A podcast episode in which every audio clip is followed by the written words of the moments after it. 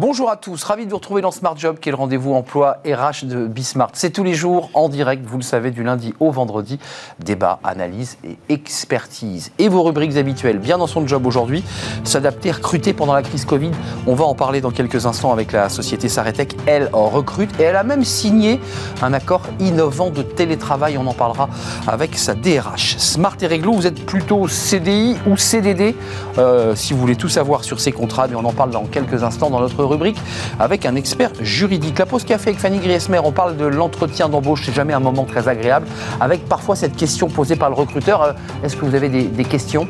Euh, C'est un moment un peu stratégique, on y reviendra avec Fanny dans quelques instants. Et puis le cercle RH au cœur de l'actualité avec ce pass sanitaire, épineuse question, qui contrôle ce pass sanitaire?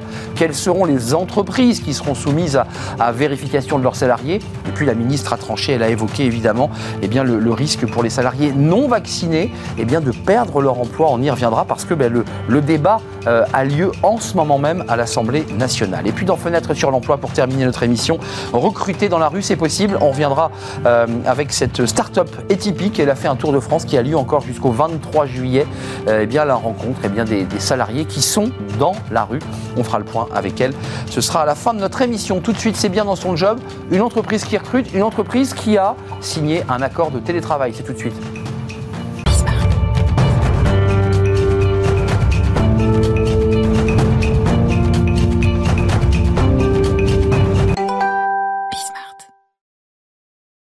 Bien dans son job. On va parler, euh, devinez quoi, d'accords de, télétravail et de recrutement euh, dans une période compliquée. On en parle avec Stéphanie Sebac-Signoret. Bonjour Stéphanie. Bonjour. DRH de Saretec. D'abord, arrêtons-nous un instant sur Saretec parce que ce n'est pas une marque connue du grand public. Non. Euh, vous faites quoi? C'est de l'expertise, prévention, de gestion des risques. En amont, vous travaillez avec les assureurs? C'est ça, exactement. Nous sommes un cabinet d'expertise en assurance et notre métier, c'est d'une part de déterminer les causes des sinistres et d'autre part d'envisager l'indemnisation des sinistrés. Hum. C'est du sérieux ça, quand on a vécu un sinistre. Euh, c'est un monsieur qui se déplace et qui va constater, évaluer et ensuite euh, rendre son rapport. Exactement. Donc on intervient aussi bien chez des particuliers, des entreprises, des institutions. Euh, nos experts sont amenés à se déplacer euh, chez vous pour un dégât des eaux, mais également sur des problématiques et des sinistres en matière de construction, des sinistres industriels et très récemment notamment sur des événements climatiques comme nous pouvons connaître en ce moment dans l'Est de la France. Les fameux dérèglements climatiques. Tout à fait. Vous avez du travail créé en 77, il y a 1600 collaborateurs. 1600 collaborateurs. Dont 850 qui sont des experts. Tout à fait, qui sont des experts. Ils se déplacent et ils font de l'expertise sur euh, des sites nécessitant leurs compétences techniques. Alors je bascule sur votre accord de télétravail parce qu'il est innovant, mhm. on, va en parler et très adapté finalement aux configurations de votre entreprise. Oui, il est adapté à nos métiers, tout à fait, puisque c'est dans la culture de Saretec, effectivement, euh, de conserver cette autonomie auprès de nos collaborateurs. Euh, le Covid et la crise sanitaire n'a fait qu'accélérer en fait cette tendance dans laquelle nous nous étions déjà inscrits depuis un certain nombre d'années. Euh, nous avions déjà un accord de télétravail avant la Covid. cet accord de télétravail, on l'a fait évaluer, évoluer pardon, à hauteur de 60% de la durée annuelle du temps de travail des collaborateurs, et là récemment à hauteur de 80%. Tout à fait, 80%. Euh, ça donne quoi très concrètement? Parce que vous avez ceux qui sont dans les bureaux, on a bien compris, 850, 800, puis 850 en itinérance. Ça veut dire que ce sont des salariés euh, qui vont se déplacer sur les sinistres et que vous ne verrez plus, qui vont envoyer par Internet, qui feront des visios comment Alors non, parce qu'effectivement, ils ont besoin de ce lien collectif bah et donc d'échanger avec euh, les collaborateurs gestionnaires de la relation client, les téléexperts et bien entendu les unités support. Hum. Donc ils passent. Pour eux, c'est un besoin de maintenir ce lien collectif et cette culture d'entreprise. Euh, il y a pas mal de petites choses qui ont été mises en place. Euh, pour ceux qui sont dans les bureaux, qui, concernent le, siège, j'imagine, de Créteil, et puis les autres bureaux, c'est quoi? C'est deux jours, trois jours? Et la durée de cet accord? Parce qu'on a beaucoup d'entreprises qui nous disent, nous, on ne prend pas de risque, on fait 12 mois, on fait 18 mm. mois. Vous, vous allez plus loin. Tout à fait. On a signé l'accord pour trois ans, en fait. Nous, pour nous, c'est très important de donner de la perspective aux collaborateurs, que leur projet professionnel s'inscrit vraiment dans un projet projet de vie. Euh, et, c'est pour cela qu'on a choisi cette durée de, trois ans. Au-delà de cela, on n'est absolument pas sur un quota hebdomadaire. Euh, ah. On a souhaité en fait une souplesse totale, euh, une autonomie de nos collaborateurs, une responsabilisation aussi, et on leur fait confiance. Pour nous, le Covid, ça a été un accélérateur de confiance. Et c'est pour cela qu'on a souhaité partir plutôt sur un quota annuel, 80% de vos journées de travail. Jours non, par semaine. vous pouvez très bien ne pas venir pendant trois mois si vous le souhaitez, et de prévenir. Et après, bien sûr, il faut être là. Il faut être là. Ça Et là, comment ça se passe? Parce que évidemment, c'est le début. Des... Il y a une forme d'évaluation, d'observation. C'est normal. Vous êtes la DRH. Vous dites, tiens, comment les salariés vont s'organiser? Comment ça se passe là concrètement? Alors concrètement, là aujourd'hui, en fait, on leur demande par équipe de passer un contrat de fonctionnement qui leur permet de savoir comment s'organiser. Et le manager est là pour faciliter cette organisation. Voilà. Mmh. Euh, Saretec, c'est 1600 collaborateurs, 60 managers. Donc on a vraiment une organisation très plane. Euh, pourquoi? Parce que nous croyons vraiment en l'autonomie collective de nos équipes. Pour mmh. nous, c'est quelque chose de, très important, de facilitant et de création de valeur et de, synergie entre les uns et les autres. Ah, je précise que chez Saretec, vous aviez aussi quand même sondé les cœurs avant de signer l'accord. Donc il y a eu un accord évidemment signé avec les partenaires sociaux, ce qui va sans dire. Mais vous aviez quand même d'abord sondé vos salariés qui, j'imagine, avaient plutôt plébiscité le Complètement. les 80% sont le fruit en fait d'un sondage que l'on a mené en sortie de crise sanitaire en leur demandant comment ils souhaitaient euh, s'organiser. Et à ce moment-là, nous avons eu effectivement deux euh, éléments très importants que nous ne pouvions pas ignorer. ignorer pardon. Le premier, effectivement, c'est qu'ils souhaitaient plus de télétravail et donc aller au-delà de ces 60% et passer à 80%. D'où les 80%. Tout à fait. Et le deuxième élément qui était pour nous très important, c'est que cette crise sanitaire avait été l'occasion pour nombre d'entre eux de réfléchir à un projet de déménagement. Et à hauteur de 52% de nos collaborateurs vivant en région parisienne, ils avaient réfléchi, nous indiquer, nous annoncer. Cela, on dit Tout à fait. On a réfléchi à un projet de déménagement pour sortir de la région. Donc là, vous avez des salariés qui, ont trouvé un, logement, une nouvelle habitation. Qui réfléchissent en tout cas. qui sont dessus. Tout à fait, qui réfléchissent à ce projet de vie. Euh, donc 52% des collaborateurs vivant dans la région parisienne, mais ce n'était pas uniquement focalisé sur Paris. 42% aussi de nos collaborateurs vivant dans des grandes villes, dans des grandes métropoles, avaient également mené cette réflexion. Donc pour nous, il était important. Hein. Complètement. Et il était pour nous important d'accompagner nos collaborateurs dans ce véritable projet de vie, de ne pas perdre nos talents et d'en attirer d'autres, tout simplement. C'est ce que vous faites d'ailleurs en nous évoquant sur ce plateau le, le caractère dynamique de cet accord. Euh, il y a pas mal de petites choses parce que vous êtes la DRH, il y a, quand même un, onboarding à distance qui a été fait. Et puis il y a un truc que je trouve intéressant, c'est ce projet collectif et collaboratif avec cette prime de 1500 en quelques mots avant de parler recrutement. C'est quoi ça? Alors tout simplement. Pour engager, pour. Oui, euh, pour engager, pour fédérer, pour ne pas perdre la culture de l'entreprise et surtout pour redonner un sens à le pourquoi je viens au bureau. Eh C'est-à-dire, je ne viens plus pour travailler parce que de toute façon, ça fait un an et demi que j'ai démontré mon engagement, mon sens des responsabilités et mon autonomie totale. Même si j'étais pas là tous les jours et que le Covid m'obligeait à Exactement. Donc là, l'idée, c'est de dire voilà, je viens au bureau, mais je donne du sens. Je viens au bureau parce que je vais travailler, mener à bien un projet social, environnemental. Chaque équipe va choisir son thème. Et nous, effectivement, nous avons attribué une enveloppe pour qu'ils puissent mener à bien ce projet. Donc ça va commencer, je me dis que ça va commencer, les dossiers sont arrivés sur le bureau. tout à fait, ça avec plein de petites choses intéressantes. Avant de nous quitter, c'est important, il nous reste deux minutes. vous, par ailleurs, euh, et avec tous les éléments que vous indiquez, vous recrutez Exactement. Combien de salariés là? Combien de, salariés Alors cette année, nous allons recruter plus de 230 salariés. 230 salariés 230 salariés en CDI, euh, hors euh, hors euh, turnover naturel, départ à la retraite, etc. Donc 230 Vous avez des besoins supplémentaires. On a des besoins supplémentaires. Dans, dans, quel domaine? Parce qu'il y a beaucoup d'entreprises qui font de la transformation digitale. C'est ces domaines-là ou c'est des, opérationnels terrain? Ça touche tous les domaines. Ça touche des experts euh, dommage, des experts construction. Ça touche aussi, euh, bien entendu, les services back-office, comme l'informatique, la RH, la compta. Ça touche aussi toutes nos fonctions relations clients, hein, puisque nous accompagnons les sinistrés. Hein, Exactement. C'est très important. Que c'est stratégique. E, exactement. Ce sont, je dirais, les, points d'entrée hein, de, de, ces événements qui vous touchent et qui vous bouleversent. Mm. Donc c'est très important, effectivement. Vous avez souvent au bout du fil des gens qui sont pas bien, des patrons qui ont l'entreprise qui a brûlé. Bien sûr, bien sûr, des patrons, des, des particuliers, des particuliers bien sûr. qui ont tout perdu. Donc il y a tout un travail de développement et de recrutement. Euh, pour ceux qui seraient intéressés et qui nous regardent, 200 euh, salariés Peut-être qu'il y a un emploi qui correspond. On est tous experts. Vous êtes tous. on est tous experts. On est tous experts. on va sur le site Saretech ou c'est. On va sur le site Saretech et puis il y a également un site où on peut de, immédiatement postuler. C'est saretech-recrute.fr tout simplement. Et vous serez pris en charge par les, services euh, de Stéphanie Sebac-Signoret qui vous prendra en charge, puisqu'il y a aussi du recrutement au service RH, si j'ai bien compris. Il y en a aussi, bien sûr. Il y en a aussi.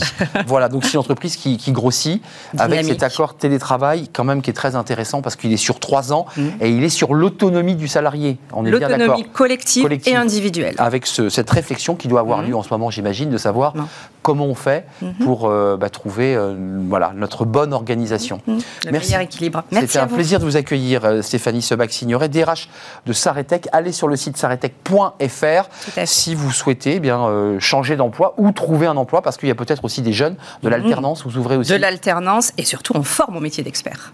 Mais c'est un métier très particulier qui, qui se construit, j'imagine, sur l'expérience. Sur trois ans. Trois ans de formation chez nous. Oui, parce qu'il ne faut pas se tromper, en effet. Merci, c'est un plaisir. Euh, Merci, plaisir partagé. De vous avoir accueilli. Tout de suite, c'est le droit. Bah, les DRH s'intéressent au droit, évidemment. Tiens, tiens, tiens, CDI, CDI, CDI ou CDD. Euh, c'est quoi la bonne formule? Quel est le bon contrat? On va en parler tout de suite avec un expert. Vous êtes plutôt CDI ou CDD euh, Quel est le contrat qui correspond le mieux à ce que vous êtes? Alors c'est facile à dire comme cela, parfois c'est plutôt l'employeur qui vous oblige à choisir tel ou tel contrat. Ne rêvons pas.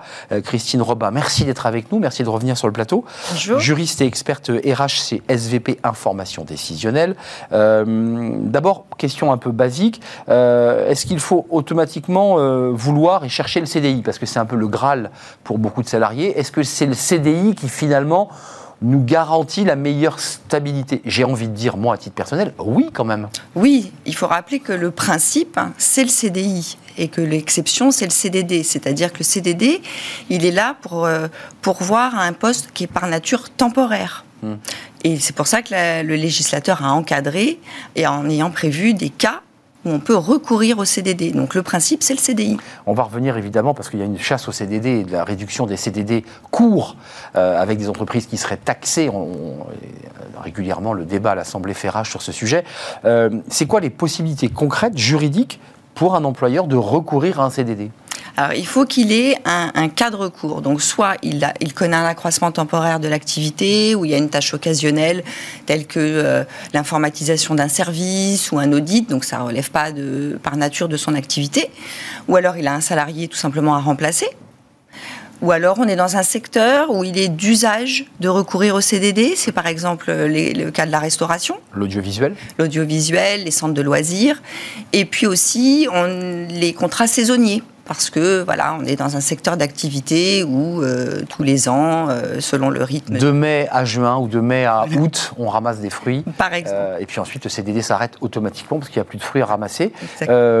comment ça se passe? On peut enchaîner deux CDD. L'employeur peut vous dire je vous prends deux mois, puis je vous reprendrai ensuite. Légalement, c'est limite ça Alors, il y a des règles, effectivement. C'est-à-dire que, alors ça dépend. si vous voulez faire suivre un contrat à durée déterminée avec le même salarié, le principe, c'est qu'il y a un délai qui est égal au tiers-temps si le CDD a duré plus de 14 jours. Donc tiers-temps, c'est une semaine Le tiers de la durée du contrat. Donc 14 jours, ça fait une semaine Alors, s'il a... Oui, c'est ça. S'il a duré moins de 14 jours, c'est la moitié. La moitié La moitié. D'accord. Donc la moitié, donc 8 jours d'attente pour renouveler un nouveau contrat de 14 jours. Alors, ah, vous me parliez du renouvellement ou des successions Allez-y, je vous ai embrouillé. Pardon. J'essayais de comprendre. Alors, sur les renouvellements, excusez-moi, on peut le renouveler deux fois au niveau de la loi. D'accord. Et ça peut être aménagé par un accord de branche étendu, puisque le législateur a ouvert cette possibilité. Et là, face à la crise sanitaire, ils ont encore assoupli jusqu'au 30 septembre la possibilité de négocier un accord d'entreprise. Ils n'ont pas, pas besoin d'accord de branche. Donc concrètement, qui permettrait quoi cet accord d'entreprise lorsqu'il est négocié? De, Par exemple, au niveau de la loi, c'est deux renouvellements. On pourrait très bien. Sans délai entre les deux. Sans délai. Là, on parle de renouvellement. C'est le même contrat qu'on renouvelle. D'accord. Et donc, euh, on pourrait prévoir euh, trois renouvellements ou un seul, ou on peut aménager. Donc, ça permet de flexibiliser le marché du travail et de le rendre plus souple. Vous évoquiez l'idée d'un délai euh, de carence entre les deux. Alors, dans ce cas-là, c'est lequel? Oui, là, excusez-moi. Non, non, il n'y a pas de mal. Euh, là, c'est si je, voilà, j'ai utilisé mes deux renouvellements, par exemple, mais j'ai encore besoin de mon CDD. Eh bien, si je, devrais attendre ce fameux délai, si je le fais avec le même salarié pour un accroissement temporaire d'activité, le tiers ou la moitié. Il y a des exceptions pour les CDD de remplacement, par exemple, je peux les enchaîner sans délai. Pour une personne qui sera en congé maladie, par, Par exemple, exemple. et qui va, qui va en- enchaîner ses congés euh, maladie, et bien on peut la remplacer. Oui, Euh, concrètement, on a une période d'essai en CDD ou pas? Oui, on a une période d'essai.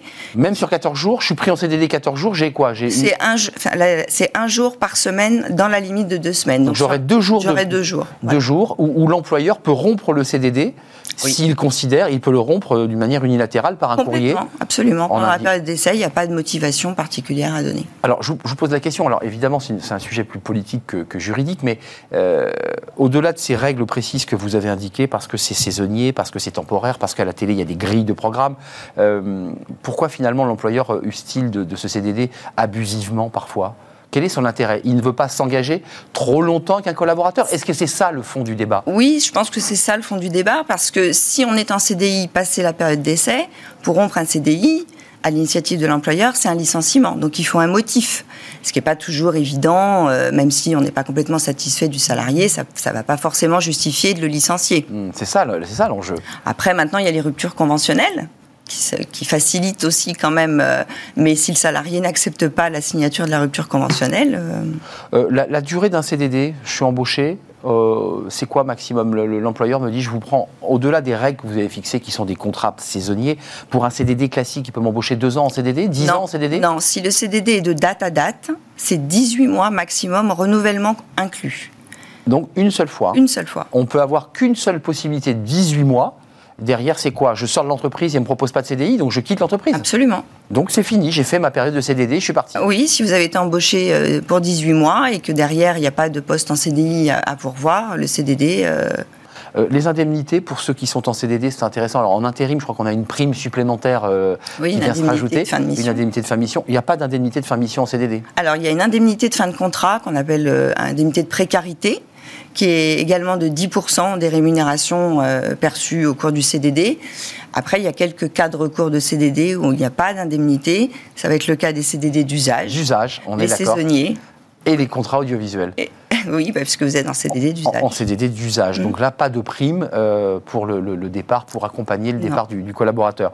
Euh, en, en un mot, vous qui êtes au contact avec les entreprises, elles sont dans quel état d'esprit en ce moment? On nous dit que la relance est là, elles vont embaucher, elles sont sur des choix de CDI, de CDD. Comment ça se passe? Qu'est-ce qu'ils vous disent, les, les employeurs? Nous, actuellement, c'est plutôt euh, du. Enfin, c'est partagé. Enfin, c'est. Il Il y a pas d'augmentation du CDD. Non, je- moi, j'ai pas constaté de tendance. J'ai même le sentiment avec les invités qui viennent chez nous qu'il y a aussi une volonté aussi de- d'engager et de fidéliser par le CDI aussi. Aussi, oui. Il y a cette Oui, volonté-là. Mm. Merci Christine Robin. Je vous en Euh, belles vacances parce qu'on ne se reverra pas évidemment. Ce sont Merci, les vous dernières également. émissions de la saison. Ça a été un plaisir de vous accueillir sur le plateau. Juriste expert RH chez SVP Information Décisionnelle. Vous êtes souvent venu, SVP Information Décisionnelle, euh, sur notre plateau pour nous éclairer bah, à la rentrée prochaine, j'espère. Oui. Merci d'être venu tout de suite. Stéphanie Griesmer, une habituée de l'émission, évidemment. Elle est là chaque jour avec moi pour sa pause café. C'est souvent un café très agréable à boire d'ailleurs. Elle est là.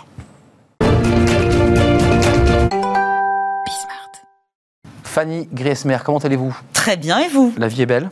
Bah écoutez, oui. Bon, est-ce que vous avez vécu ce que vous allez nous raconter? Bien sûr, D'accord. les entretiens euh, d'embauche avec les. Oh oui, j'en ai eu quelques-uns, oui, Voilà. La effectivement. fameuse question, mais cette fois-ci du recruteur, parce que j'ai. Alors moi, pour tout vous dire, je n'attends pas la fin.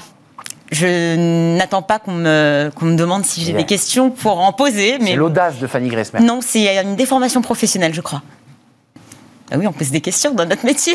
Euh, on pose des questions, c'est un peu notre métier, effectivement, c'est vrai que vous avez raison.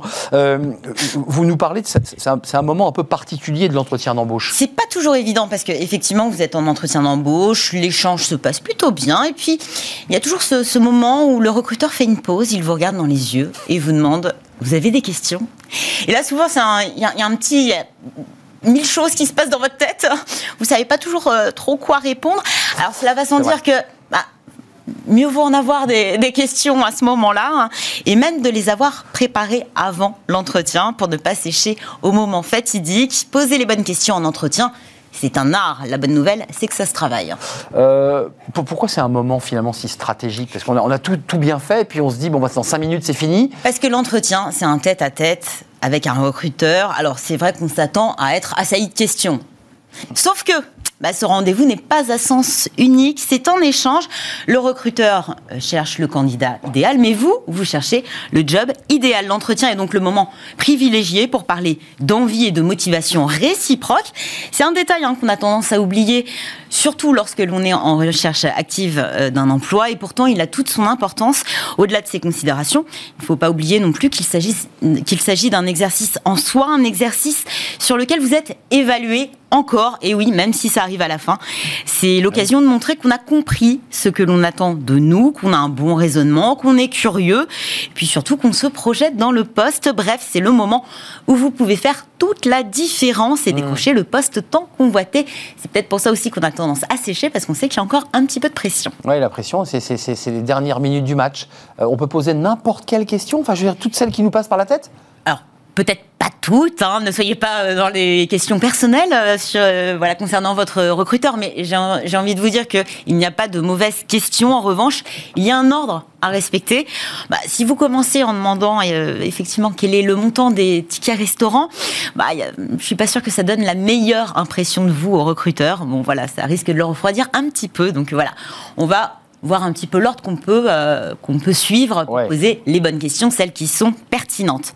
Alors vous pouvez bien sûr, évidemment, poser des questions pour le poste, enfin qui concerne le poste sur lequel vous présentez votre candidature. Une offre d'emploi, bah, ce sont quelques lignes. Généralement, il y a quelques zones d'ombre. Même si vous avez échangé pendant une demi-heure, voire une heure, il reste toujours, voilà, des pour le moins. quelques ambiguïtés euh, qu'il est important de lever, euh, bah, pour en savoir plus sur votre future mission pour faire le bon choix aussi au lieu de vous jeter à corps perdu dans un poste qui ne vous correspond pas réellement bah, Par exemple, vous pouvez demander quels sont les, les objectifs qui vous seront fixés à court, moyen, long terme. Si vous devez gérer un budget, quelle en sera la taille? Si vous allez travailler aussi en synergie avec d'autres pôles. Bon, vous avez un doute, une interrogation, c'est le moment idéal pour en faire part. Et s'intéresser évidemment à l'entreprise. Oui, je enfin, il faut l'aimer l'entreprise. Euh, pour marquer des points, effectivement, poser des bah questions euh, sur l'activité de l'entreprise, ça peut aider. Vous intéresser au chantier en cours, à venir, ou encore sur ses valeurs. C'est toujours payant. Cela montrera que vous n'avez pas envoyé votre candidature par hasard. Alors ceci dit, ce genre de questions s'anticipe, hein, parce que faut pas non plus donner l'impression que vous arrivez à l'entretien et que vous n'êtes pas renseigné un soit peu sur l'actualité de l'entreprise. Euh, donc l'idée, c'est de bien maîtriser l'actualité chaude et officielle, mm. rebondir dessus pour voir, par exemple, quels sont les impacts de cette actualité sur l'émission. Ça, ça peut être dangereux. La mauvaise question sur l'entreprise, euh, basique et naïve, le, recruteur vous dit, mais attendez, vous le savez pas. On se dit que là, on n'a pas marqué des points. Ah, pas du tout. C'est pour ça que ça se prépare. Alors, est-ce que vous avez le droit le droit ou est-ce que c'est bien vu de poser des questions euh, relatives aux avantages? Avantages en nature, je pense notamment euh, au télétravail, au ticket restaurant, à la mutuelle, aux primes exceptionnelles. Bon, alors, ce ne Parking, sont pas téléphone. réellement des, des questions taboues. Hein. Ce sont ces avantages qui vous donneront envie, peut-être encore un peu plus, de rejoindre une entreprise. Donc voilà, il est bien normal de vouloir se, se renseigner à ce sujet. Alors si le recruteur ne précise pas, généralement, c'est un argument, j'allais dire de vente, mais c'est un argument de recrutement aussi pour l'entreprise, bah, vous pouvez effectivement euh, demander à en savoir plus, c'est tout à fait légitime. Attendez quand même d'avoir un petit peu avancé euh, dans le processus de recrutement, d'être bien, bien engagé dans, dans ce processus avant de poser de telles questions, parce que ça risque de donner pas forcément une très bonne image de vous, quelqu'un qui est peut-être plus intéressé par les avantages que par le poste en lui-même. Même chose pour les questions relatives aux horaires, aux congés ou encore au salaire peut-être un petit peu trop terre à terre pour un premier entretien.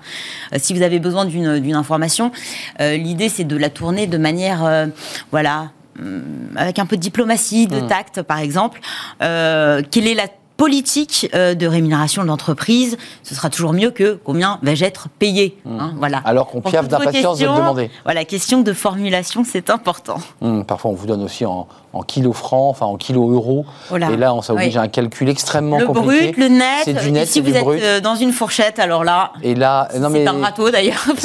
C'est parfois un, moment de solitude. Euh, ça, aide, ça, aide, à faire le choix aussi. Oui, ça, ça permet de, de, faire son choix. Et, il faut aussi anticiper le process de recrutement, c'est ça bah, c'est c'est la question la plus simple. C'est sans doute celle qui va clôturer votre échange. Mm. Bah voilà. Déjà d'une part, ça montre euh, que vous projetez déjà sur l'étape suivante, donc bon point pour vous.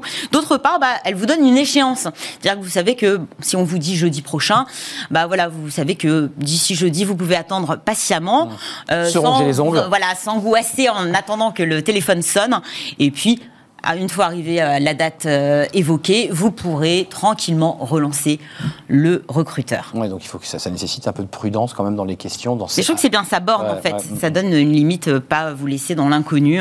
Et il arrive qu'on n'ait pas de questions. Ah bah oui, ça arrive. La mâchoire voilà. décrochée, bah. L'émotion, euh, trop d'émotions, euh, tant de choses qui se bouleversent dans votre tête. Pourquoi? Parce que généralement, pendant l'entretien d'embauche, vous recevez énormément euh, d'informations. Il faut un petit peu de temps pour les digérer. hein.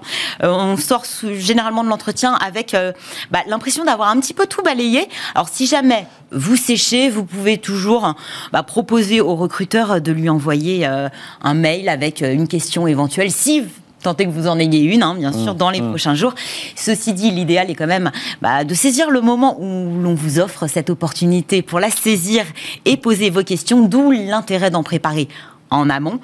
Euh, bah, L'idée, je pense, avant de passer un entretien, c'est d'identifier ce que vous savez déjà euh, par vos recherches et par le contenu de l'annonce et ce que vous voulez savoir. Et puis au fil de l'entretien, vous cochez. Parce que si vous posez une question sur un point qui a déjà été euh, abordé lors de l'entretien, ça risque là aussi de faire mauvaise impression.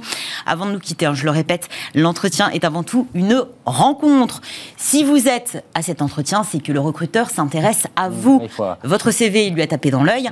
Donc montrez-lui, au recruteur, mais surtout à l'entreprise, que vous aussi, vous vous intéressez à lui et à l'entreprise. En fait, ayez confiance sans être trop en confiance.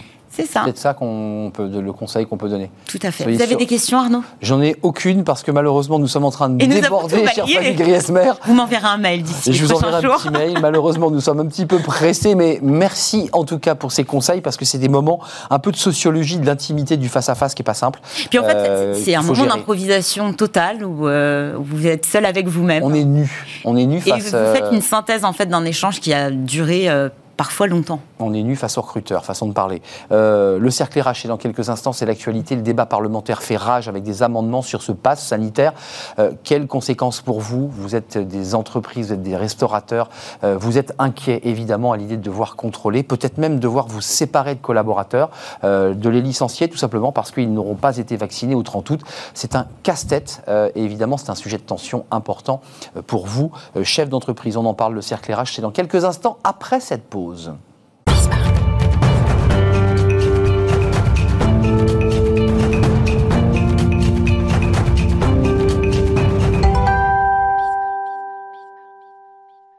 Le cercle RH, notre débat euh, sur un sujet au cœur de l'actualité aujourd'hui, il ne faut pas se le cacher, puisque au moment où nous vous parlons, les parlementaires, les députés sont réunis à l'Assemblée pour voter ce projet de loi accéléré, Conseil des ministres qui a eu lieu hier, le Conseil d'État, euh, avec un débat sur ce pass sanitaire. On va en parler avec mes, mes invités. Euh, C'est un casse-tête parce que beaucoup d'employeurs ne savent pas encore quelles sont les règles qui vont devoir être fixées. La ministre a dit des mots très durs en évoquant le risque de licenciement de collaborateurs qui ne seraient pas vaccinés.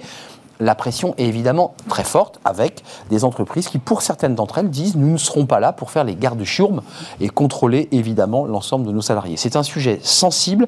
Euh, on en parle avec euh, Laure euh, Queny. Vous êtes vice-présidente de la NDRH euh, et vous êtes la DRH de l'AFNOR. Et j'ai mal dit votre nom. Redonnez-moi votre nom. Oui, Laurence Breton-Cueni. Mais voilà, Laurence Breton-Queny, mais évidemment, je ne veux pas écorcher votre nom de famille. Merci d'être là parce que la NDRH avait une rencontre avec la ministre du Travail hier, Hier.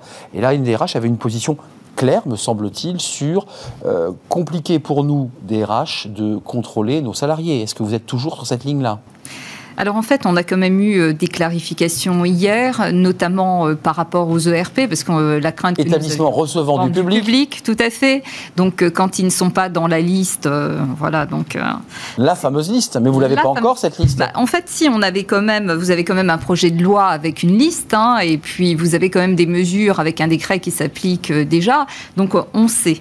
C'est vrai qu'il reste des questions par rapport au pass sanitaire. Alors il y a deux choses. Il y a effectivement la question du contrôle pour ceux qui sont dans la catégorie établissement recevant du public listé. Puis il y a la question aussi des salariés qui nous préoccupe, avec effectivement la question de la vaccination notamment. Laurence Breton-Cueny, on en parle. J'ai ouvert le débat immédiatement. Thierry Meillat est avec nous. Bonjour. Un, un habitué de notre émission. C'est un plaisir de vous accueillir. Avocat associé en droit social au cabinet Hogan Lovells. On reviendra parce que vous avez le projet de loi tout chaud avec les députés. Vous me disiez non pas encore touché là dans l'hémicycle, un tout petit peu sur les, grandes surfaces parce qu'on va en parler des grandes surfaces. Euh, vigile, pas vigile, quelle organisation? Est-ce que les restaurateurs seront soumis eux à une vérification? Et nous sommes avec Alain Fontaine qui est le président de l'association française des maîtres restaurateurs. Euh, bonjour euh, Alain, vous êtes à la tête du restaurant Le Mesturé rue Richelieu dans le deuxième arrondissement de Paris. Et puis pour information, mais qui n'a pas, li, pas lien au sujet, encore que vous avez fait un Tour de France, le vrai Tour de France, non pas cycliste, mais de la cuisine, parce que vous avez nourri, euh, eh bien, sur les étapes du Tour de France, si je ne m'abuse, les, les quoi, la caravane, les équipes? Non, non, non. On a fait, alors ça c'est bien, on a fait une étape du tour effectivement vendredi euh, pour un, carré VIP qui effectivement, si tout se passe bien, euh, augure de l'année prochaine où on fera un concours, un concours d'apprentis, ah. puisqu'on parle, on parle employé. L'apprentissage est au cœur de nos préoccupations et l'année prochaine, si le Tour de France est content, on sera sur toutes les étapes du tour. Effectivement, là on n'était que sur une étape du tour, celle qui était de Morsins à Libourne. Bah, Mais ça préaugure de, effectivement de, l'année prochaine. Bon, moi qui ai commencé ma carrière dans le journalisme sportif, voilà, on a fait une petite parenthèse sportive. On va revenir sur le droit du travail. Alain Fontaine, tous les invités qui sont sur le plateau avec moi et vous, je l'imagine, en tant que président euh, de l'Association française des maîtres et restaurateurs, vous avez les textes, vous avez les documents et le projet de loi. Euh, quelle est votre position euh, à l'égard du débat qui va commencer? L'idée est simple, on va vous obliger, si j'ai bien entendu, à l'entrée de vos établissements à contrôler les passes sanitaires. J'ai déjà entendu vos collègues qui nous disent, nous on perd à minima 50% du chiffre d'affaires. Alors, concernant les clients, puisqu'il y, a cette partie client, effectivement, on est en train de monter. Alors, première chose, on est. Il n'y a pas une feuille de papier de cigarette qui nous sépare de la volonté qu'on a de se sortir de la pandémie. C'est très clair. On veut sortir de la pandémie comme l'exécutif aujourd'hui. Par contre, que l'on serve à nouveau de variable d'ajustement dans cette lutte euh, contre la Covid-19 nous paraît un peu exagéré. Euh, on a fermé deux fois de suite, rappelez-vous, du jour au lendemain en 24 heures avec les conséquences que l'on connaît. Et puis, euh, nous avons également euh, rouvert dans des conditions compliquées, avec des terrasses, mais pas à l'intérieur, avec des jauges, pas des jauges. Bref, on est ballotté maintenant depuis 17 mois, ça fait 17 mois que ça dure. Donc c'est effectivement très compliqué. Et cette variable d'ajustement, elle n'a pas lieu d'être, puisqu'on a bien vu que pendant la fermeture, la dernière fermeture on est resté fermé presque 7 mois, les contaminations ont continué à augmenter. Et pour vous donner un ordre d'idée très rapide, en France, un repas sur sept se passe à l'extérieur. C'est-à-dire qu'un Français mange six fois chez lui et une fois au restaurant. C'est des chiffres qui ont été sortis il y a quelques temps par le CIRA. Eh bien, il faut savoir qu'aux États-Unis, c'est 1 sur 2. En Espagne, c'est 1 sur 4. On est un des pays, et ça va vous surprendre, où on mange le moins au restaurant. C'est fou hein, ce que je vous dis, parce que la gastronomie française est, est au pinacle dans, dans, le monde entier, mais n'empêche qu'on ne fait que un repas sur sept au restaurant. ce que je veux dire par là, c'est que nos endroits n'étaient pas plus contaminants que d'autres, voire moins que dans d'autres pays. Euh, euh, Alain, je vous donne la parole. C'est important à savoir. juste répondez par à ma question. Simplement, le débat a lieu. Est-ce que vous serez, vous, en tant qu'acteur de la restauration, vous êtes patron d'un restaurant, vous serez à l'entrée pour vérifier les passes sanitaires? Non. Non, je mettrai un employé qui fera ce qu'il pourra.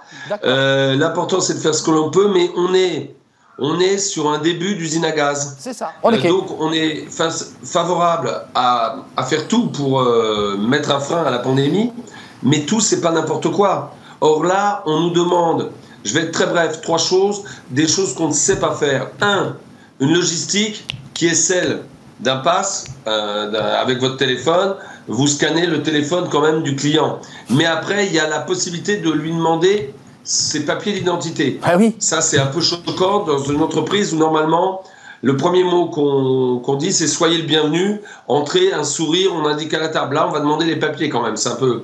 On ne sait pas si nous sommes assermentés pour le faire. Car la, les, les, les nouvelles, les fausses nouvelles qui disent mais vous le demandez déjà pour les mineurs ou les majeurs qui viennent consommer chez vous, c'est pas vrai. On n'a pas le droit de demander les papiers à un mineur, il faut le savoir. C'est inscrit dans le dans les c'est pas dans les textes. Il faut savoir que nous ne sommes pas assermentés à demander les papiers à quel client qu'il soit soit possesseur d'un pass sanitaire, soit s'il est mineur ou c'est majeur. Est majeur. Restez, avec nous, parce qu'on sent qu'il y a quand même une complexité dans, dans- dans la réalité de votre quotidien de restaurateur. Euh, et on a un avocat avec nous, Thierry Meillat. Vous avez le projet de loi, vous nous disiez qu'au moment où on se parlait, parce qu'on est en direct, pour l'instant on avait peu touché au, au droit du travail. Euh, La phrase de la ministre, on la verra dans quelques instants. Euh, il y a deux sujets qui sont évoqués aujourd'hui. Il y a la réalité de ces restaurateurs contrôlant des clients. On a entendu un restaurateur qui dit on fera ce qu'on peut. Et puis il y a la réalité des restaurateurs et entreprises qui vont devoir contrôler leurs salariés, qui est un autre sujet. Sur ce plan du droit, que dit le texte? Et qu'est-ce qui vous semble possible de faire selon des règles légales, parce qu'après il y a le Conseil constitutionnel et il y a évidemment des règles constitutionnelles sur euh, l'autorisation ou pas de pouvoir euh, appliquer ces lois. Qu'est-ce qu'on peut faire là sur ces points-là? Alors d'abord, une, observation sur les établissements de, de restauration, c'est qu'il y a eu une modification dans le projet euh, tel qu'il est ce matin. Les députés ont introduit la notion de seuil, c'est-à-dire qu'un décret définira le seuil de clientèle à partir duquel il faudra procéder au contrôle. Alors, c'est en l'état, ça risque de bouger encore. C'est incompréhensible. Non, mais c'est intéressant parce qu'on sent, on sent qu'il y a quand même euh, on- Bah, une les pression. députés, non, et puis les Bah. députés se rendent compte que c'est probablement pas faisable, notamment pour les petits établissements où effectivement il y aura pas la, la- il y aura- il y aura pas la, la main d'œuvre, les ressources nécessaires. Pour revenir effectivement à la question du, du droit du travail, et si je parle de la restauration, euh, comme le disait Monsieur, il y a les clients, il y a les salariés, Mais oui. puisque les Cuisine, salariés serveur non, mais il y, a deux, il y a deux problèmes. C'est que les salariés des établissements de restauration vont devoir, eux aussi, en fait, pouvoir euh, de facto démontrer qu'ils sont vaccinés, même s'il n'y a pas pour eux d'obligation de vaccination. C'est pour les, les professionnels de santé. Mais en pratique, il va bien falloir. 30 août, hein. Voilà. Et le, et le, le problème qui se pose, et d'ailleurs, c'est un changement total de paradigme, en fait, avec ce projet, c'est qu'aujourd'hui, ce qui est interdit va devenir obligatoire. Je m'explique. On a une interdiction aujourd'hui de recueillir des données personnelles liées à l'état de santé pour les salariés. Ce C'est la discrimination Ouais. liée à l'état de santé. Bah oui. Et donc, demain, ça va en fait en réalité devenir obligatoire. Et il y a un problème, à mon sens, hein, d'anonymisation, parce que sûr. autant avec un client, on peut dire c'est une application, encore qu'il y a le, papier d'identité, mais disons, bon, on ne le garde pas.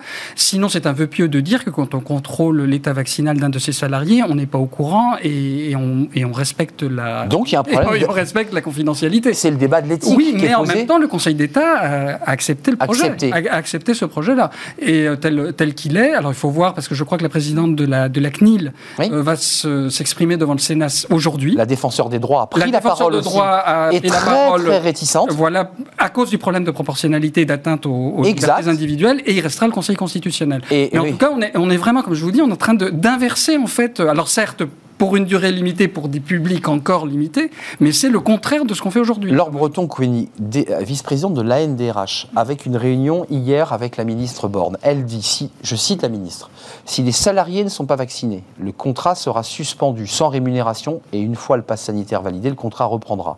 Après deux mois de suspension, ce sera un licenciement pour motif personnel, avec toutes les garanties de la procédure licenciement, de manière à ne pas abandonner le collaborateur, qu'il puisse toucher évidemment ses indemnités légales et son droit au chômage, euh, dont les indemnités de licenciement pour le salarié, ce que, ce que ça va sans dire. Enfin, J'imagine que vous êtes face à une situation, vous, en tant que DRH, dans votre entreprise et dans votre organisation, qui, j'imagine, suscite quand même quelques débats. Alors, moi, je ne suis pas concernée dans mon entreprise. La FNOR n'a pas de contact au public au sens Si, mais ce n'est pas un ERP listé. Donc, je ne suis pas concernée. En revanche, oui, j'ai dit ouf hier. C'est ça. Euh, en revanche, j'ai de nombreux collègues, et je présente ici la NDRH, qui sont concernés. Déjà, je voudrais dire qu'aucun d'entre nous n'a envie de faire des licenciements pour cause réelle et sérieuse en Évidemment. raison des coûts. Quand j'entends des politiques dire euh, ça va permettre de séparer, au contraire, c'est l'effroi que certains veuillent saisir cette opportunité pour partir avec des indemnités légales. Et après, les contestations qui vont avec. Effet d'aubaine lié au Covid. Ben, bien sûr. Bah, voilà. Donc en fait, notamment dans les établissements de santé, vous imaginez bien dans une période de pénurie la crainte, effectivement, que certains aient envie, euh, voilà, justement, euh, par conviction ou autre, euh, de profiter. Alors que finalement la vaccination est faite pour justement pas faire supporter aux soignants ce qui s'est passé notamment lors de la première vague. L'anonymat quand même, euh, Laure, c'est intéressant parce que ce débat de l'anonymat, de l'éthique, du rapport à l'éthique, de, la liberté aussi d'être vacciné ou pas, vous, risqueriez d'accéder à des données confidentielles. Et ça, ce sont des, règles fixées par la loi. C'est compliqué ça. Bah, en fait, c'est la problématique où jusqu'à présent, on nous disait d'inciter à la vaccination, mais on n'avait pas le droit de savoir qui était vacciné, et en même temps, pour leur donner du temps, on savait qui nous le demandait. Donc en fait, on est aujourd'hui euh, dans un paradoxe où finalement on sait, mais on ne devrait pas savoir. Or, si demain, dans les établissements concernés, il va bien falloir avoir une liste. Alors, soit effectivement, et c'est le, le point dont on a parlé, il y a un formulaire où les personnes s'auto-déclarent parce qu'il faut savoir que beaucoup le disent, qui sont vaccinés, et la majorité des salariés, effectivement, ceux qui ça n'est pas. C'est ceux qui ne le sont pas en général. Hein. Ah, ils le disent souvent qu'ils sont contre la vaccination. Ou alors. Ou des militants. Bon, après, euh, hormis effectivement pour les établissements de santé, pour les autres, bien, s'ils veulent faire des PCR tous les deux jours, bah, libre à eux. Et puis, il ne faut pas oublier qu'on a aussi le certificat de rétablissement, c'est-à-dire pour ceux qui ont eu euh, euh, la Covid entre 6 mois et 11 jours. Exact. Et donc, eux, parce que souvent, en fait, on, voilà, on entend tout le temps, il faut le PCR. Maintenant, il y a ce certificat de, rétablissement. On ne le dit jamais assez, ça. Je, oui, tout à fait. Alain Fontaine, d'un mot, euh, on va parler des grandes surfaces. Euh, la NDRH, c'est quoi? 11 millions de salariés, 5 000 membres? Oui. Hein, c'est quand même une organisation euh, très maillée qui représente évidemment une grande partie de notre économie. Euh, Alain, il y a eu un débat, et c'est dans le projet de loi, puisque le Conseil d'État a un, petit peu ergoté sur ce point.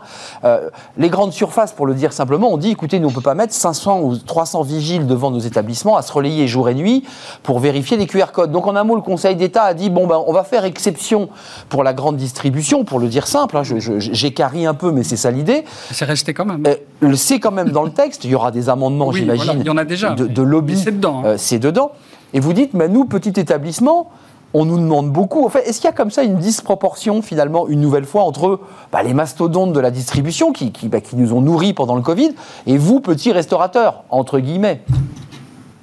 On a, on a exactement le même problème, c'est-à-dire on a un problème de riches et de pauvres, c'est-à-dire qu'il y a des restaurants UP, ou étoilés qui ont déjà, déjà du personnel dédié à l'accueil. Vous voyez bien, quand vous allez dans ce type de restaurant, vous avez des gens qui sont dédiés à l'accueil et eux pourront sûrement faire fonctionner euh, tout, ce, tout ce pass sanitaire. Par contre, euh, les petits restaurants, le couple qui travaille avec un apprenti en cuisine et un apprenti en salle.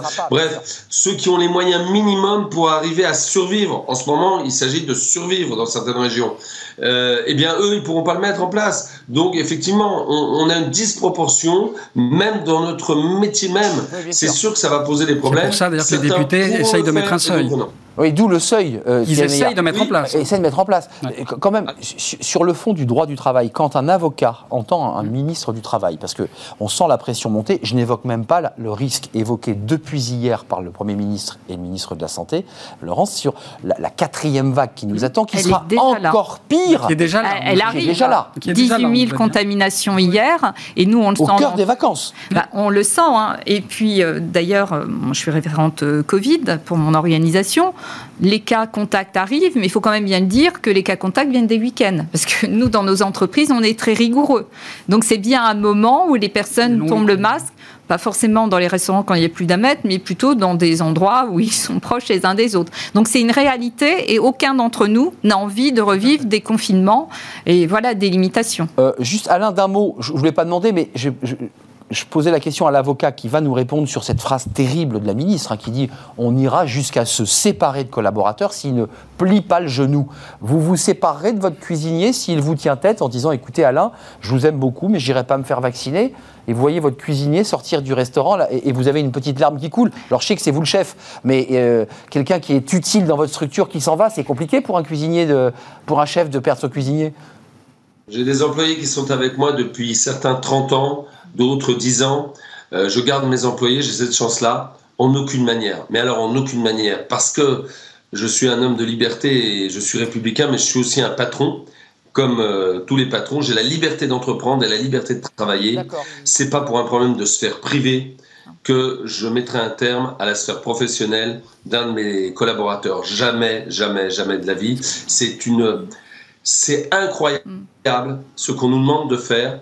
Nous sommes à la limite à la limite des frontières de la démocratie, la- à la limite du code du travail. Alors, je crois que l'avocat qui est sur place, C'est ça. Thierry, euh, concrètement. Nous sommes à cette limite-là. Cette phrase, elle est terrible. Je ne parle pas de ceux qui manifestent et qui manifestent d'ailleurs de plus en plus nombreux dans les rues pour, pour contester, mais l'avocat, là, là, on est quand même aux limites de quelque chose Bah, d'incroyable. En fait, on change, on change là encore, euh, on change encore de, de- de paradigme. C'est-à-dire qu'on est, on, on- on explique effectivement que pour une raison liée à l'état de santé, alors certes, on- encore une fois, c'est exceptionnel, c'est pour une durée limitée, je- je- j'entends bien, mais en fait, on est en train de nous dire, pour une raison liée à l'état de santé au sens on large, rompt le contrat. on rend le contrat, mais alors attention, que je, et je rebondis sur ce que disait, sur ce que disait Madame. Euh, de toute façon, même les employeurs qui envisageraient, ce qui devrait quand même être extrêmement rare, euh, qui envisageraient de se séparer de, de collaborateurs euh, pour ce pour ce motif, je, Récalcitrants. je- je leur, je leur conseille quand même la plus grande attention parce qu'il y a énormément d'incertitudes. D'abord, le, le projet tel qu'il est, il dit peut conduire à la rupture du contrat de travail. Oui, c'est très subtil, ça. C'est une sorte de motif euh, objectif sui generis, mais Ouais. surtout, Madame Borne a dit avant, il faudra quand même rappel à l'ordre, Il y a avertissement toute une étape. Hein, euh. etc. Et puis en plus, on ne sait pas ce que, ce que on sait ce qu'a dit Madame Borne, mais qui n'est pas dans le projet de loi. Pas dans le texte. que le salarié aura une indemnité de licenciement, donc ce ne sera pas un licenciement pour faute grave. Non. Mais quid du préavis? Cause réelle et sérieuse? Alors ça devrait être une cause réelle et sérieuse, mais quid ça du préavis? Parce que le salarié normalement licencié pour ce motif ne pourra pas l'exercer, donc l'exécuter. Donc est-ce qu'il aura au droit à un préavis? On ne le sait pas. Et surtout, tout ça sera soumis à euh, l'appréciation des juges. Exact. Et donc une jurisprudence. Et il y aura une jurisprudence. Alors encore une fois, on peut espérer que ce sera rare et que les employeurs n'auront pas envie. Et que- ce que disait Madame, c'est après j'en aurais terminé, mais c'est qu'effectivement, pour imaginer des salariés qui le feront pour provoquer un départ. hein. Ça, ça- pour- Le- le- Laurence Breton-Cuny, puis euh, Alain qui levait la main parce qu'il est en visio, donc évidemment Alors- il faut qu'il s'exprime aussi. Oui, mais ju- juste un point, je voulais dire, les restaurateurs, ne- les salariés ne sont pas concernés par la vaccination. La vaccination, c'est très limité. Professionnels médicaux Mm. et paramédicaux, les personnels en contact avec personnes euh, vulnérables, les pompiers, voilà, euh, les personnes Mm. employées à domicile. Et eux, effectivement, peuvent jusqu'au 15 septembre. Les autres, non. La, donc la seule vous dites rassurez-vous. Bah, en fait, on respire souvent- un peu. Souvent, en fait, il y a un mélange.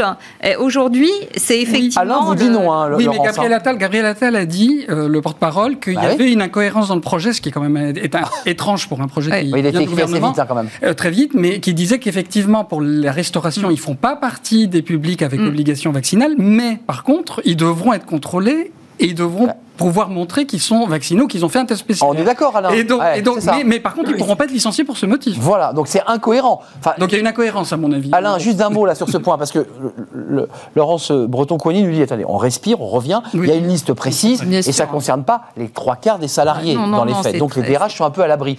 Euh, la cohérence, Alain, parce que vous dites je ne me sépare pas de collaborateurs, parce que moi je les aime, mes collaborateurs, et je ne les Ah, perdrai pas. sûr. Ok.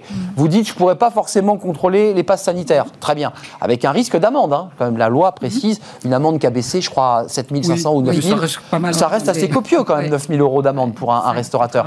Euh, et l'incohérence que, que soulève euh, Thierry Meillat? Alors, en ce moment, c'est en discussion. Les syndicats euh, montent au créneau pour cela, parce que euh, je, je vous rassure, non, je vous rassure pas. euh, on risque d'être dans le projet de loi euh, de, du personnel concerné, de qu'il soit remis à jour et que notre personnel, autrement, Elisabeth Borne parlerait pas de licenciement et les syndicats de la restauration ne seraient pas, euh, n'auraient pas eu rendez-vous avec Elisabeth Borne hier, hein. Euh, qui nous a bien En- tout cas, c'est pas aujourd'hui. Aujourd'hui, c'est pas dans le En, projet. en- en fait, Laurence breton oui, alors nous, on suit vraiment avec attention Bah oui. parce que Vous l'aviez hier en ligne, hein, pas- la ministre. hein. Oui, on était avec le, le cabinet hier. Donc, c'est la restauration aujourd'hui n'est pas concernée par le projet. En revanche, pour euh, nos collègues DRH qui eux sont concernés dans les établissements de santé, eux sont vraiment euh, concernés. Donc, il faut aussi euh, prêter attention. Et puis moi, il y avait un point, deux points sur lesquels on pourra aller. C'est la question des tests PCR. Euh, Payant, faut- ils vont être bah, à payants. mon avis, quand si pour certains professionnels ça devenait obligatoire, pour moi ça devrait pas être payant. C'est pas la même chose que quand on veut exact. sortir. C'est Et puis euh, un, un deuxième point dont on parlait aujourd'hui, vous savez, il y a beaucoup de jeunes de service civil qui sont utilisés par des collectivités pour justement Exact. parler, etc.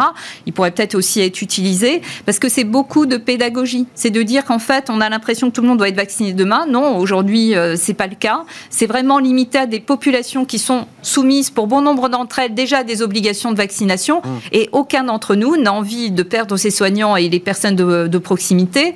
Il faut trouver la meilleure solution et peut-être qu'effectivement se dire qu'il faut tenir cette quatrième vague, parce que c'est ça le plus compliqué aujourd'hui, c'est d'inciter le maximum de personnes. Enfin, je me permets de, de- on n'est pas médecin sur ce plateau, vous êtes des juristes, des DRH, mais la question du delta et de l'efficacité du vaccin qui- qu'on qu'on nous a inoculés face à ce delta. La, res- la question reste en suspens. Oui, mais aujourd'hui, en En tout cas, les médecins ont l'air de dire que les attaques sont plus faibles pour ceux qui sont vaccinés. Alors, hein, donc, effectivement, on, on résiste mieux au, on- au delta lorsqu'on est vacciné. protection contre la On est mieux- mieux protégé. Mais plus oui, mais de toute façon, le risque zéro n'existe pas. Les DRH, l'Association nationale des DRH que vous représentez, mais aussi les avocats, évidemment, évidemment, qui sont le nez sur légifrance, qui, qui- qui- qui suivent le texte de loi au, au millimètre, et les syndicats, à travers euh, Alain Fontaine, eh bien, vont suivre ce dossier d'assez près. Le débat a lieu. Alors, il y a l'examen général du texte, et puis on va rentrer dans les articles avec pas mal d'amendements et de débats qui risquent d'être passionnants à l'Assemblée. Et au Sénat. Et au Sénat, puisqu'il y aura évidemment très, euh, euh, il y aura une lecture. très attentif. Euh, Probablement qu'il n'y aura d'ailleurs pas de commission mixte paritaire et que ça risque de revenir en dernière lecture qui va évidemment rallonger le délai d'application de tout cela. Mais en tout cas, c'est dans un délai très court. hein. Les choses vont se faire dans les, dans les... Oui, puisque le Conseil constitutionnel doit être saisi dans la foulée par le Premier ministre. Exactement. Et il devrait rendre sa décision sous pratiquement 24 heures. Donc c'est dans les jours qui viennent. Euh, nous suivrons ce dossier de, de très près. Merci Alain Fontaine, euh, restaurateur euh, le Mesturet, euh, rue de Richelieu, qui est un très- une très belle rue dans le deuxième arrondissement de Paris. Bah oui, bah, je- Ah oui, oui, c'est- une jolie rue.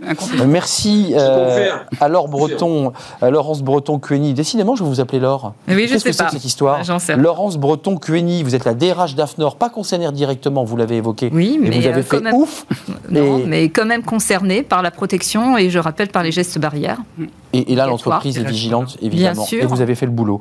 Vice-présidente de l'Association nationale des DRH, et puis Thierry Meillat, avocat associé en droit social. Vous avez le projet de loi devant vous qui va un peu évoluer, j'imagine, au Pas fil mal, des jours, euh, au cabinet Hogan Lovells. Merci à vous trois bah, de nous avoir éclairés sur un débat qui n'est pas simple. Euh, on termine notre émission par le recrutement normal, ces fenêtres sur l'emploi. Recruter au plus près du terrain, bah, dans la rue, on en parle.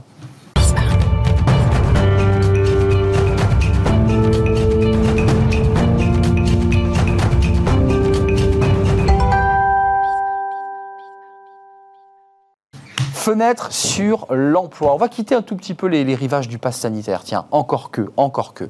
Euh, nous sommes avec euh, Nicolas Morby, fondateur d'Etypique. Bonjour à vous. Comment allez-vous? Ça va.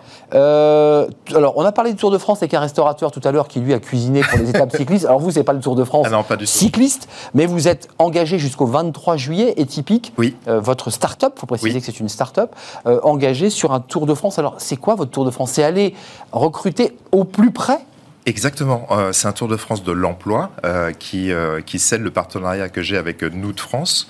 Et, et l'idée, en fait, c'est d'aller vraiment directement à la rencontre des candidats. C'est vraiment changer complètement la façon de recruter. Plus de CV, plus de choses comme ça. On- Euh, plus de CV, plus de lettres de motivation. L'objectif, c'est vraiment que, au lieu que ce soit le candidat qui arrive à l'entreprise, c'est l'entreprise qui va directement chercher leurs futurs talents dans les centres commerciaux au shopping de Nude.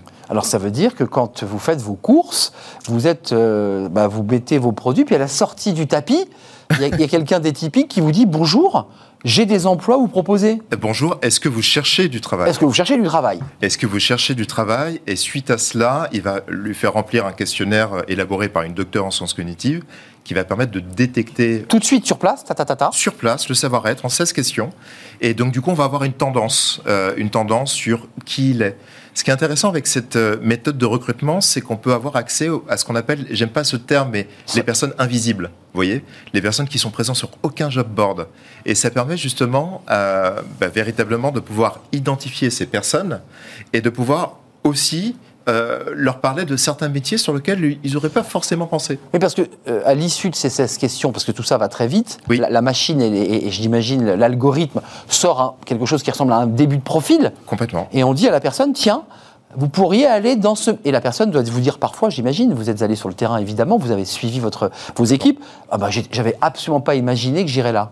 C'est complètement ça, et, euh, et notamment dans cette période économique euh, assez dramatique, on, passe, on parle beaucoup de métiers en tension, c'est vraiment la marque de fabrique des typiques. On, on est sur ces métiers-là, les métiers du BTP, les métiers de l'hôtellerie-restauration, les métiers du, euh, de la santé euh, notamment.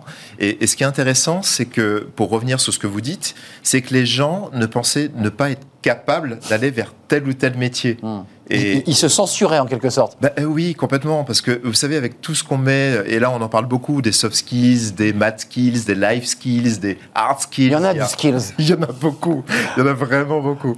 Mais, euh, et donc du coup, l'avantage du face-à-face, c'est qu'on peut vraiment vulgariser les choses. On peut leur expliquer en quoi consiste véritablement tel ou tel métier. Euh, la personne a- répondu à ce questionnaire. Vous lui avez dressé ce profil et un entretien en quelque sorte s'engage, une échange, un échange, puisqu'il faut prendre un petit peu de temps quand même. Euh, Qu'est-ce qui se passe ensuite? La personne Ensuite- vous dit, je vous rappelle comment on fait On va la recontacter. On va la recontacter pour vraiment bien s'assurer qu'il correspond aux besoins de l'entreprise. Bien évidemment, la première étape, c'est quand même les besoins de l'entreprise. Et après, on va agir autour de la zone de chalandise de celle-ci. Donc la personne est recontactée, puis ensuite s'enclenche quoi Je dirais un, un processus plus traditionnel de, de- de recrutement, où je dirais tout a été déjà joué euh, au, bout des caisses. Les deux, euh, Ouais. traditionnels et en même temps, bien évidemment, il y a une préqualification au bout des caisses. Donc du coup, c'est un peu les deux. Euh, 23 juillet, hein, c'est c'est bien, c'est bien ça. C'est euh, Euh, effectivement, c'est après-demain. Euh, c'est après-demain. Où est-ce qu'on pouvait, où est-ce qu'on peut encore vous trouver? Où Les que- saisons de mots. À Meaux. Exactement. À Meaux, c'est intéressant de le savoir. Euh, vous avez déjà, j'imagine, un petit tableau de bord, un état des lieux du nombre de personnes qui ont été euh, sondées, ceux qui ont répondu. Ça donne quoi là en termes de, C'est de chiffres? hallucinant. Hallucinant. Euh, il y a dans notre base, sur le- les neuf semaines, parce qu'on a agi dans, dans le Rhône-Alpes, dans les Hauts-de-France et là dans l'Île-de-France, et on termine ce Tour de France de l'emploi en Île-de-France, on a entré 2500 personnes. Vous imaginez 2500 personnes. C'est c'est incroyable. Il y a même des commerçants, euh, des centres commerciaux, qui nous ont demandé de recruter pour eux. Bah oui. Euh, C'est-à-dire tous les, tous, tous les magasins qui, qui peinent à recruter, alors qu'ils ont les milliers de clients qui arrivent. euh, mais, mais oui, mais c'est incroyable. Et, et c'est pour ça que je suis très content de ce partenariat avec nous, parce Ouais. qu'ils ont enfin compris, enfin en tout cas un bailleur, qu'il fallait passer d'un mono-usage à un lieu de vie mixte. Et, et c'est intéressant parce que du coup, un centre commercial est bien ancré. euh, sur un territoire. Vrai. Euh, ils sont souvent autour de, de quartiers prioritaires de chaque ville et et il y a énormément de talents là-bas. Et ils ont quelque chose à faire valoir, ils ont quelque chose à dire, ils ont quelque chose à, à, à faire. Et là, pour le coup, je suis très content d'aller dans, dans cette direction-là. Ouais, C'est-à-dire qu'au au cœur finalement de, de- de- de la vie, parce que la, la- la consommation bah, des produits alimentaires, c'est le cœur de la vie, on est obligé de manger trois fois par jour. Euh, là, l'idée, c'est 2500. Sur ces 2500, là, vous êtes, j'imagine, dans un processus pour certains Oui. de, de d'onboarding. Là, comment ça se passe? Complètement. Oui, c'est c'est complètement ça. Il y a mes équipes qui sont euh, en ce moment même, en ce moment où on discute, d'essayer d'onboarder en fait les personnes pour les différents euh, partenaires clients que j'ai. Euh, Donc vous dites BTP, vous dites quoi? Grande, c'est quoi Alors, les- c'est Suez France, euh, notamment. Euh, il y a aussi également les métiers de la logistique, notamment VP, euh, notamment sur la région du Rhône-Alpes. Euh, comme vous le savez, c'est quelque chose qui est très très en tension. Mais on va parler aussi de la santé. J'ai la chance de travailler avec Domus Vie, qui est le troisième groupe français d'EHPAD. Ils sont venus sur nos plateaux. Oui, vous avez eu Céline Favre. il y a pas si longtemps. Absolument. Vous Et, suivez euh, notre émission. ah, C'est- je suis C'était un très bon point, Nicolas. je, je suis fan. je suis fan. Et, et- et ce qui est extraordinaire aussi avec Domusvie, c'est que ils ont enfin compris qu'il fallait euh, faire des VAE, c'est-à-dire que il y avait des personnes qui avaient une appétence pour la santé, et l'idée c'est de les accompagner vers euh, une certification. Hmm. Et donc on est content de travailler avec eux sur ce sujet-là. Hum, Des métiers à valoriser aussi, parce que c'est des métiers, c'est vrai que spontanément, on ne va pas forcément vers le service à la personne. Et c'est vrai que Domus, et à travers vos actions, donne peut-être envie de se tourner vers ces métiers. Oui, et euh, les métiers de la personne, euh, le BTP et autres, mais pourquoi? Parce que c'est des fausses croyances. Mm. Euh, même l'hôtellerie-restauration. Euh, là, il y a, il y a des vrais enjeux. Gros problème en ce moment, évidemment, de recrutement en hôtellerie-restauration, avec des manques partout. Et oui, ces manques sont en fait sont dus, ils sont assez simples à expliquer, c'est-à-dire que c'est l'origine même des métiers en tension.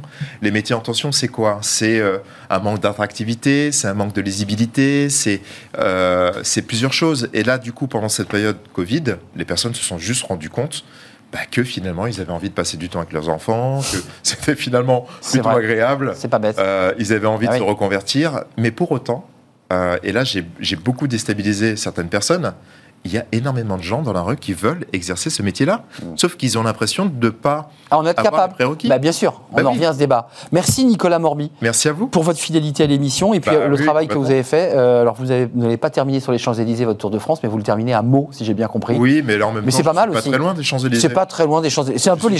C'est un peu Champs-Élysées de mots pour terminer ce Tour de France, qui est passionnant parce que c'est euh, le contact direct avec euh, les salariés, les futurs salariés Et oui, du secteur. et, et d'ailleurs j'aimerais juste clôturer par le fait que rapidement. un entretien, ça, commence, ça finit toujours par un face-à-face. Pourquoi on ne commencerait pas par du face-à-face? Ouais, vous avez fait le processus inverse. Atypique, c'est votre entreprise, c'est votre start-up. Et ça cartonne parce qu'il y a beaucoup de grandes entreprises bah, Oui, qui cherchent évidemment à recruter. Merci, nous sommes un peu en retard. Merci à Fanny Griesmer, bien entendu. Merci à Pauline Gratel. Merci à toute l'équipe. euh, Romain Luc à la réalisation et Guillaume euh, au son. Bien sûr, merci à Emma pour l'accueil invité. Merci à vous qui nous regardez. Et merci à tous ceux bah, qui nous sont fidèles et qui aiment notre émission. Je serai là demain. Euh, bah, D'ici là, portez-vous bien. Il fait très beau partout. Sur vos lieux de vacances, peut-être. Bye bye.